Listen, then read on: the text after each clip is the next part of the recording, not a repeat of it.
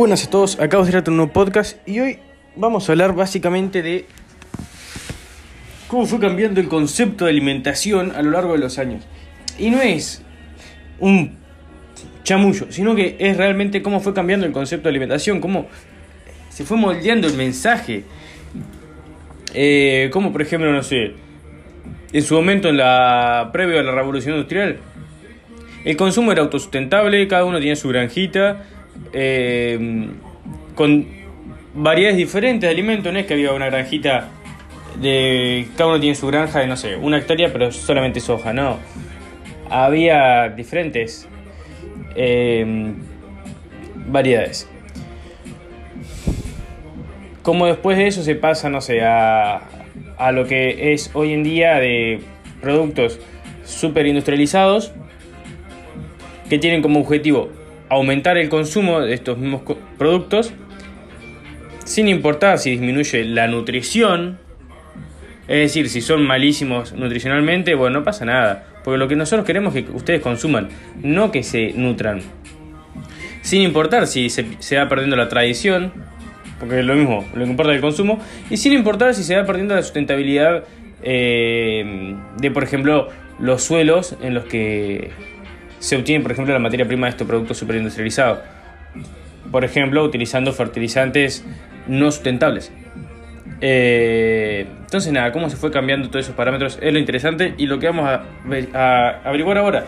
Que primero vamos a dividir en tres ciclos. Uno que va a estar en torno a la revolución industrial, pero va a también contemplar partes de lo que es el colonialismo, es decir, la llegada de Corona a América, parte de lo que es la revolución, eh, sí, la edad feudal y después sigue la revolución industrial. Después otro segundo etapa que va a ir desde 1950 o 1945, eh, más que nada los años posguerra, hasta 1970 y después la última etapa que va a ir desde 1970 hasta la actualidad.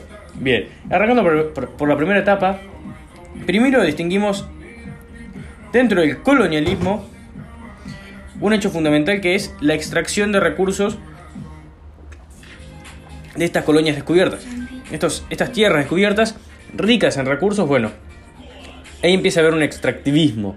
Se extraen los recursos y ya la naturaleza cambia, cambia y pasa a ser vista como naturaleza o como estaba vista hasta ese entonces, a verla ahora como un recurso a explotar y extraer. Bien, eso es lo que no me importa del colonialismo. Edad feudal, ¿qué es lo que me importa? Em, se crean los feudos. Los feudos van a determinar con los con, no sé, cada uno produce su propio alimento y ahora va a haber tierras comunitarias donde todos van a producir eh, una cierta tierra para lo que es el feudo. Es decir, tenemos el señor feudal y a los alrededores las tierras de los campesinos que producen para este feudo y se intercambian mercancías. O sea, fin de cada uno produce lo suyo, ¿no? Eh, revolución industrial. ¿Qué es lo que importa? Varias cosas. Primero, se empieza a ver trabajo en fábricas. Dos, hay expansión ultramarina. Esta expansión ultramarina permite el comercio más fácilmente entre diferentes sectores del mundo. Por ejemplo, no sé, trayendo ahora azúcar donde antes era súper utilizada perdón, donde antes era un bien solo utilizado por lo que son los sectores elite, y ahora al llegar más fácilmente a todo el, a todo el pueblo, si se quiere, eh, puede ser utilizada por el resto de los sectores. Esto permite también este consumo de azúcar, esta fase, este, sí, este consumo de azúcar, eh, ayudas a los trabajadores que están entonces en estas fábricas. ¿Por qué? Porque es energía rápida para poder seguir trabajando dentro de estas fábricas sin tener que parar a comer. Bien, eh, ¿qué otra cosa me interesa la revolución industrial? La conservación, nuevos métodos de conservación, además del eh, el método de mm, cocinas ahumadas, el método de cocinas con mucha sal. Bueno, todo eso se va cambiando y se empieza a haber otros métodos más efectivos de conservación, tales como los frigoríficos, los productos enlatados, etc. Bien, conservación, expansión ultramarina, es decir, ya productos con mejor conservación pueden también ser trasladados en barcos e ir a otros, hacia otros lugares. De esta forma se permite esta intercambio de productos, de productos alimenticios. Este intercambio de productos alimenticios hace también ahora cambiar, hace cambiar la forma de ver lo que antes era eh, un alimento como nutrición, ahora un alimento como mercancía. Lo mismo que nos pasó con la naturaleza, el cambio de ver, cambio de vista de la naturaleza tal como naturaleza y ahora como mercancía o producto a extraer. Bueno, ahora pasa lo mismo con el alimento cambia, pasa, pasa a ser un, alimento, una, una estancia comestible que nos nutre y que implica tradición, a una mercancía. Gracias a estas facilidades que nos permitía la revolución industrial. Bien, pasamos. Segunda etapa. Eh, desde, desde, los años posguerra hasta 1970. Bien, ¿qué pasa? Revolución verde. Posguerra, Estados Unidos queda como hegemonía. ¿Qué plantea Estados Unidos? Bueno, en busca de ayudar, entre comillas, a los países tercermundistas o subdesarrollados, plantea una revolución verde que crea, eh, perdón, invierte mucho en lo que es las eh, industrias agro... Mm, eh, agroalimentarias, agroquímicas, etcétera, con el objetivo de mejorar lo que es las máquinas, mejorar las tecnologías de producción, eh, mejorar el rendimiento de las semillas, sin haber todavía modificación genética, ¿eh? pero sin mejorar el rendimiento de semillas, etc. Bueno, ¿qué pasa? Lo que quería Estados Unidos en realidad no era ayudar concretamente a los países subdesarrollados, sino también crear luego una hegemonía en torno a em, la mm, que los países subdesarrollados después dependan de Estados Unidos. Pero bueno, yendo al discurso, quería ayudar a los países subdesarrollados. Entonces crea estas semillas.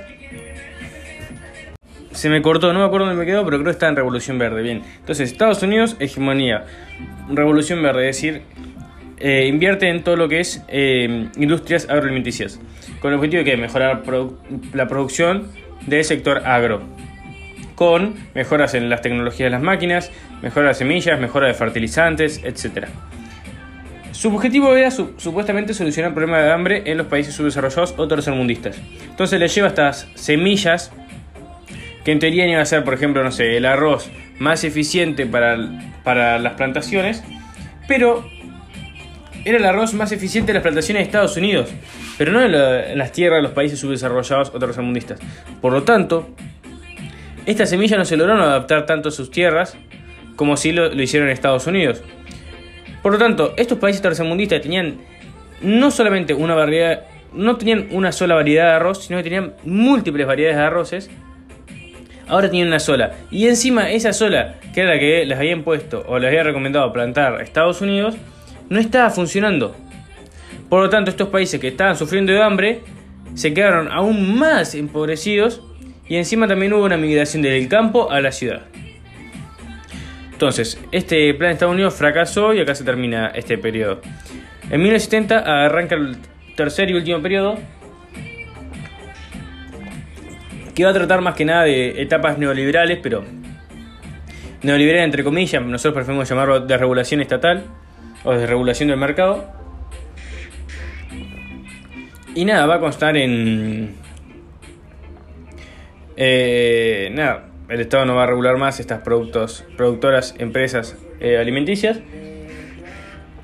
Por lo tanto, si antes el alimento era, era, visto como una mercancía, ahora lo va a hacer más. Ahora eh, va a haber mucho menos mercados y sí más supermercados eh, que van a imponer estos supermercados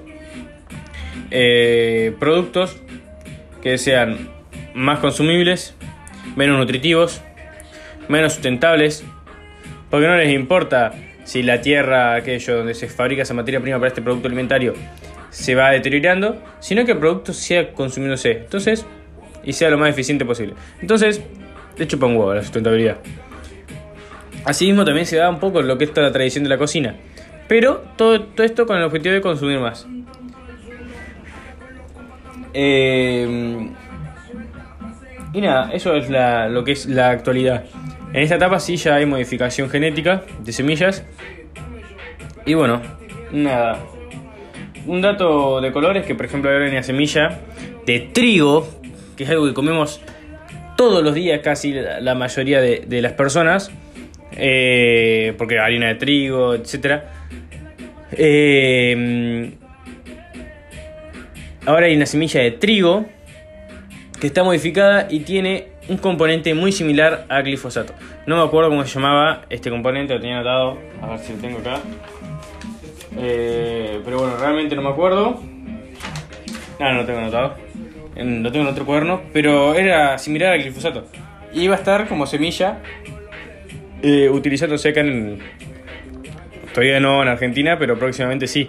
Y nada, un dato color, que si seguimos con esta desregulación de los mercados, es, muy probable que, tengamos que, que empezar a comer los productos de esta semilla, que son eficientes y geniales para lo que es el mercado de las productoras agroalimenticias, pero en torno a la salud es malísimo es malísimo. No solamente es poco nutritivo, sino que es malísimo porque, como se sabe, el glifosato es un agrotóxico.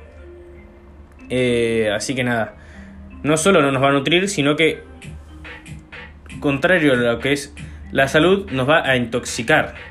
Nada, eso como un dato de color, como última reflexión. Y bueno, nada, ese es el podcast. Me enredé un poco en lo que es la segunda etapa. Menos mal que se me cortó ahí como para aclarar un par de cosas, pero bueno.